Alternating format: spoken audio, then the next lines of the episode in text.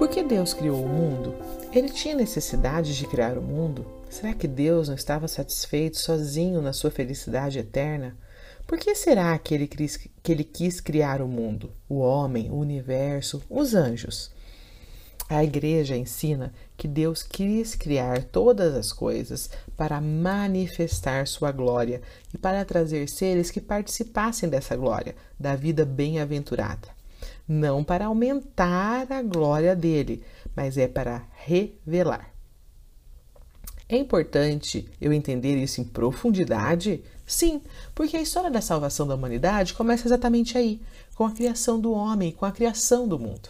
Ali começa a história da salvação, quando o homem se perdeu no pecado original. Então, a criação é o começo da história da salvação. Aqui também entendemos que Deus se revela como aquele a quem pertence toda a criação, o dono do céu e da terra, autor de todas as maravilhas, de todas as coisas, desde o início da criação.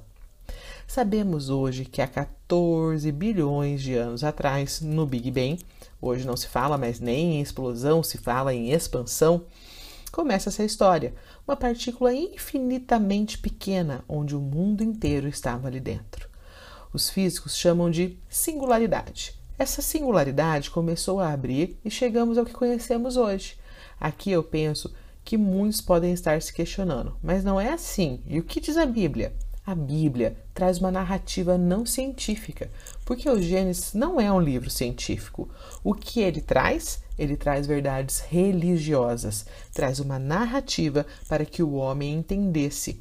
Imagine você voltando dois mil anos atrás e explicando a singularidade, os buracos negros, as conjecturas da censura cósmica? Então, vamos lembrar que Deus vai se revelando de acordo com a nossa capacidade. Sim, houve um primata, um homem, mas não viemos do macaco. Isso não. E para quem não sabe, a igreja tem a Pontifícia Academia de Ciências desde 1603. Ali passou nada mais, nada menos como Galileu Galilei, Inclusive, hoje tem um brasileiro lá, um físico. Trata-se do professor José Nelson Onik, professor de biofísica molecular. A igreja caminha sim com a ciência. Não temos dificuldade com o Big Bang nem com a evolução, desde que seja teísta, o que quer dizer que admite Deus como criador. Cabe, com isso, cabe à ciência debater o como e não quem criou. Qual o processo que Deus utilizou para fazer o mundo?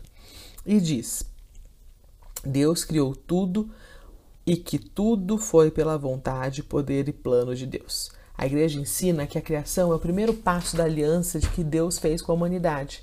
São bilhões de galáxias, bilhões de estrelas, e o universo se expande e cresce cada vez mais. E os astrônomos não sabem onde vamos chegar. Somos um grão de areia aqui na Terra, mas quanto amor Deus colocou nessa criação? Amor criador que deixou tudo perfeito. A criatura louva o Criador todos os dias. A perfeição das flores, dos animais, tudo isso ele criou para que a gente tivesse acesso às maravilhas de Deus. E nós precisamos ser gratos, agradecer a Deus e louvar. Portanto, nós temos infinitos motivos para louvar a Deus. Vamos aprender aqui a louvar, porque é isso que vamos fazer na eternidade. Se você não sabe por onde começar, eu sugiro Daniel 3, começando no versículo 52.